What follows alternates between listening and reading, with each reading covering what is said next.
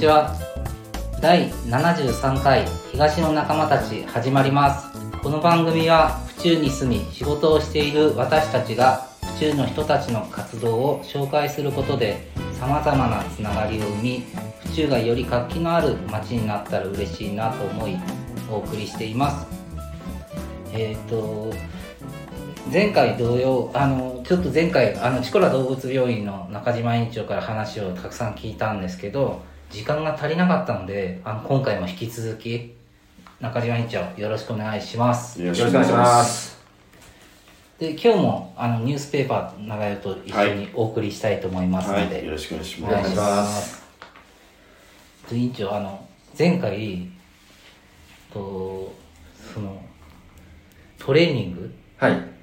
っていうところがもう少しなんか話は詳しく聞きたいなと思って、はい。あのどんな開業されるまでの。開業されるまでのはい。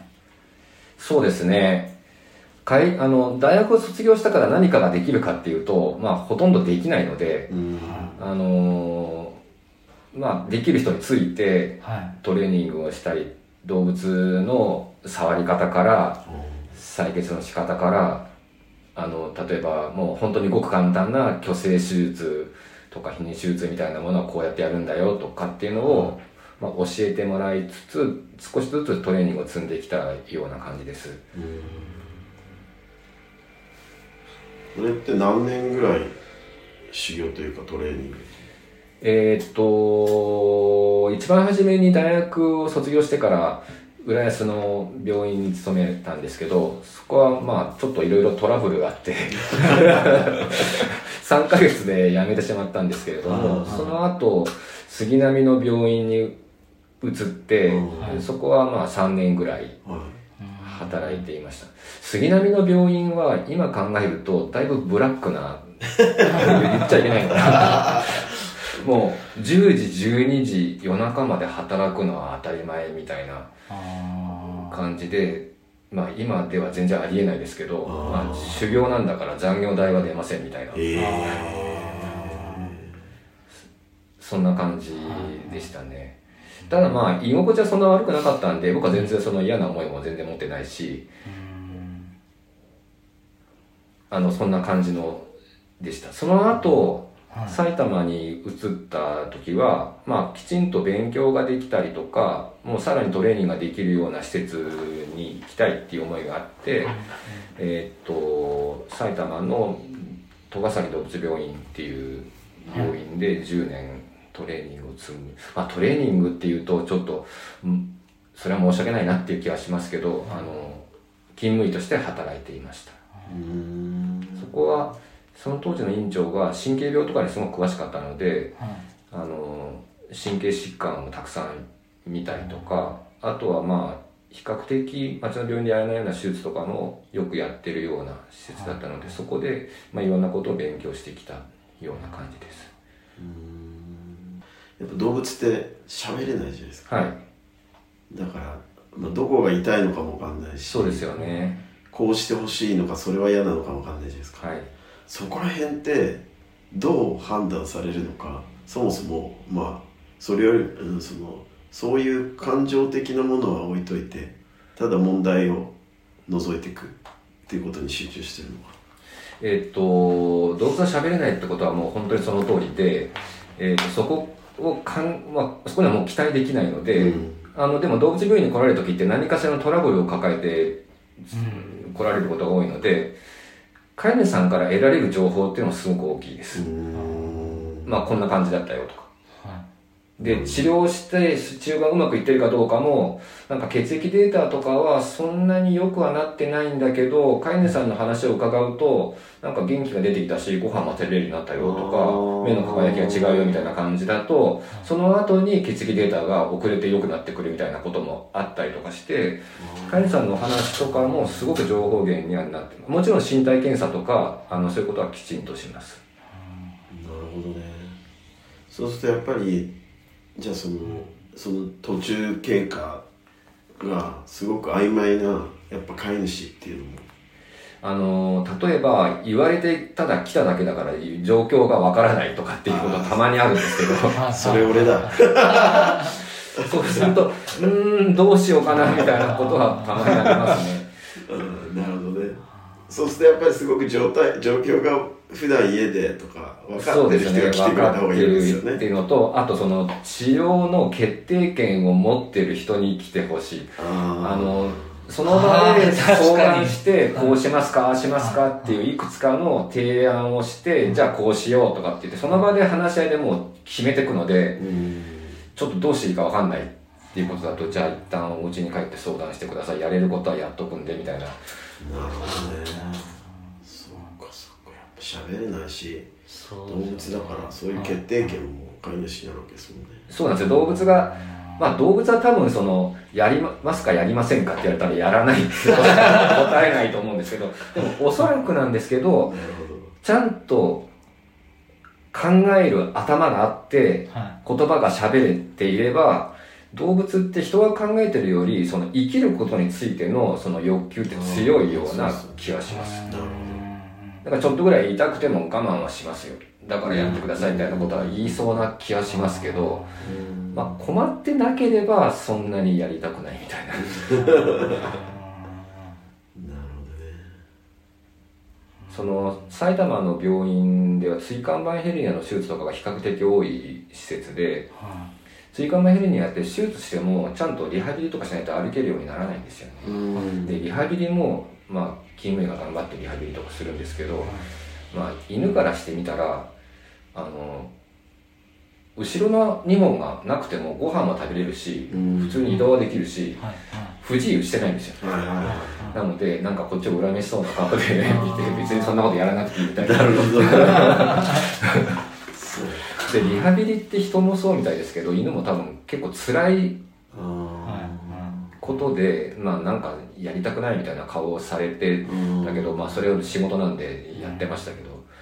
なるほどね。でも人だったらねなんかこうちょっと前までちゃんと歩けたのには今はもう歩けないどうしようとかってこうマイナスな感情って出てくるんですけど犬って多分まあ全くないかっつったらないあるかもしれないですけどあんまりないんじゃないかなっていう。なるほどね。飼い主さんと一緒にいられて美味しい。ものが食べられては何も不自由後ろ足が動かなくても部屋の中移動できたりしてればうん特に不自由もないしそれでいいですみたいな。なるほどね。そうか。やっぱそこをじゃあちょっとた辛いリハビリとか辛い手術させてでもまあちょっと健常になるっていうのはまあある意味もしかしたら飼い主のエゴかもしれないっていう部分があるんですねまあそうはそうかもしれませんけど、まあ、それを言い出すと僕の仕事がなくなっちゃうんでなるあのちゃんと考える頭があって日本語が喋れればもしかしたらまあもうちょっと頑張ってやりますみたいなことは言うかもしれませんね。そのうち喋れるような時代になりますかねどうでしょうね。翻訳機。で もなんか翻訳機って前なんか出たことありましたね。あありましたね。あれどういう気持ちでそのワンって言ってるのかとかっていうのを多分翻訳するってことだと思うんですけど、でもねなんかうちはまあ犬だからあれですけど、ね、毎日やっぱ同じ時間になるともう散歩だって寄ってきてでご飯の時間だったらご飯でって結構なんか時間にはあそうですよねあれですよね。うん。よく分かってるな。その腹時計的なものが。今うちの病院に朝晩目薬をつけに来てくれるワンちゃんがはい。いてあのだいぶ楽しみにしてるらしいんですけど、はい。時間になると行くぞ行くぞみたいな。あもう病院の時間だから行くぞ行くぞみたいな感じで玄関に来て待ってるっていうふうに飼い主さんはおっしゃってますねで雨だとどうしてもこう病院に来づらいので、まあ、雨が強い日は休みなんですけど雨の日も玄関に来て行くぞ行くぞみたいな。なるほどねなんか猫と比べると犬の方がその寒さ暑さに強いのかなって僕は感じてて。なんか猫ってやっぱそのこたつであったりとか、はそういう冬場ってなんかあったかいところに行くけど犬って冬場でも外に散歩普通に行ってるイメージが、犬の方がうん寒さには確かに強いだろうと思います。で暑さについては猫の方が若干強いかなっていう印象ありますね。あの今もう5月6月ぐらいに動物病院であの狂犬病のワクチン打ったりとかってよくやってるんですけど、歩いて病院に来る間に熱中症になってしまうみたいなこともたまにあるので。まあ人よりもちょっと暑さについては弱いかなっていうことは考えてますね。でもその熱中症になるぐらい暑いんだからやっぱアスファルト暑いじゃないですか。そうなんですよ。絶対そこ本当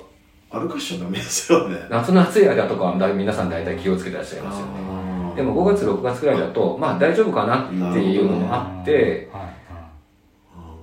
犬はあの人みたいに汗汗を多くかけないのであの汗をかくことで熱を放散するってことができなくて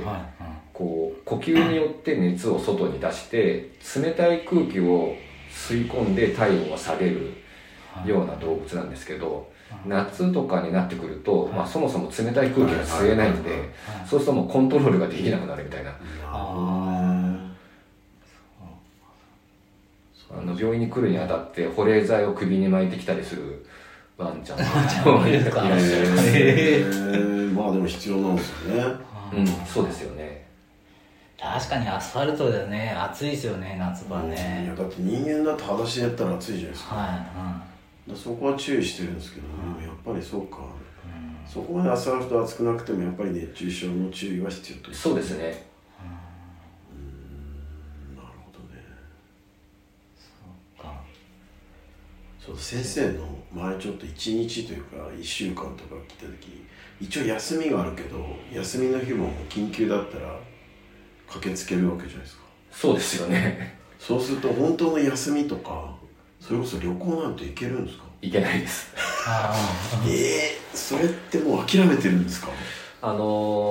ー一番初めに就職した時にーはい。23日働いてこれはもしかしてこういうことなのかなっていうのはその時に分かりましたね。それすごくない？すごいですね。まあ今も入院室で点滴してる猫ちゃんがいるんですけども、まあ明日もうち定休日なんですが、まあ、点滴することになってますから、まあ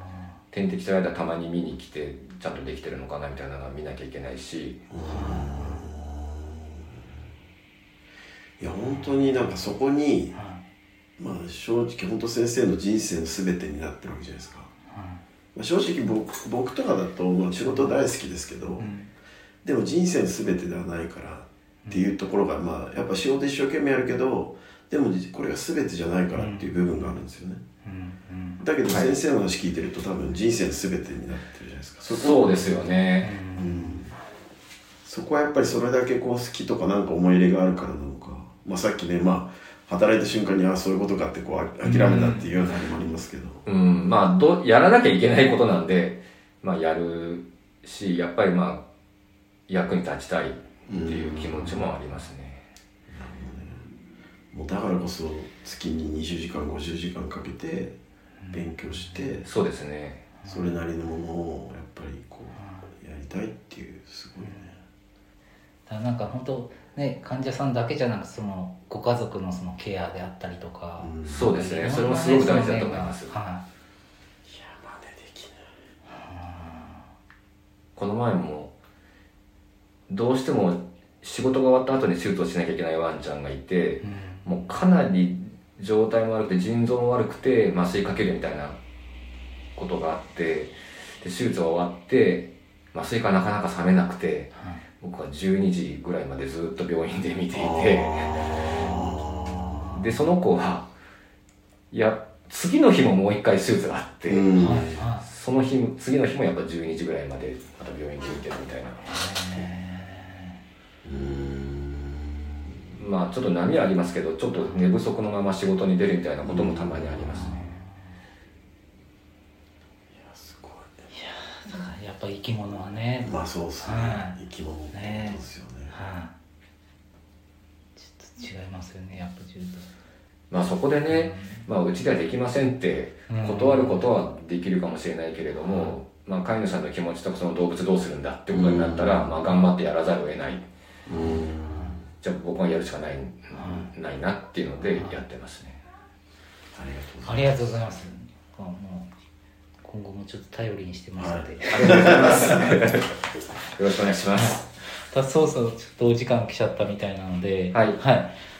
今日もありがとうございました。はい。ありがとうございました。これ東の仲間たち恒例なんですけどとチコラ動物院長あ動物病院の院長中島さんえっ、と東の仲間たちになっていただけますでしょうか？ぜひよろしくお願いいたします。ありがとうございます。ありがとうございます。であの番組のあのステッカーとオリジナルステッカーをあのまたお持ちしますんでありがとうございます。もらってください。はい。はい、さてじゃあと中山さんはい。締めましょう。はい。はと今日は、ね、2回にわたり2回の放送にわたり府中の東側武蔵野台駅の北側にありますチコラ動物病院の中島院長さんにお話をたくさん聞かせていただきました。いはい。またあのねあの長与さんところの犬もうちの犬もはい。ね引き続きはい。患者さんとしてはい。またお世話になると思うんですけど続きよろしくお願いします。こちらこそありがとうございました。ありがとうございました。ありがとうございました。この番組は原田工務店ユーカリホームバーバー目覚み読売センター府中第一グーランジェリーテールビバンの協賛でお送りしました。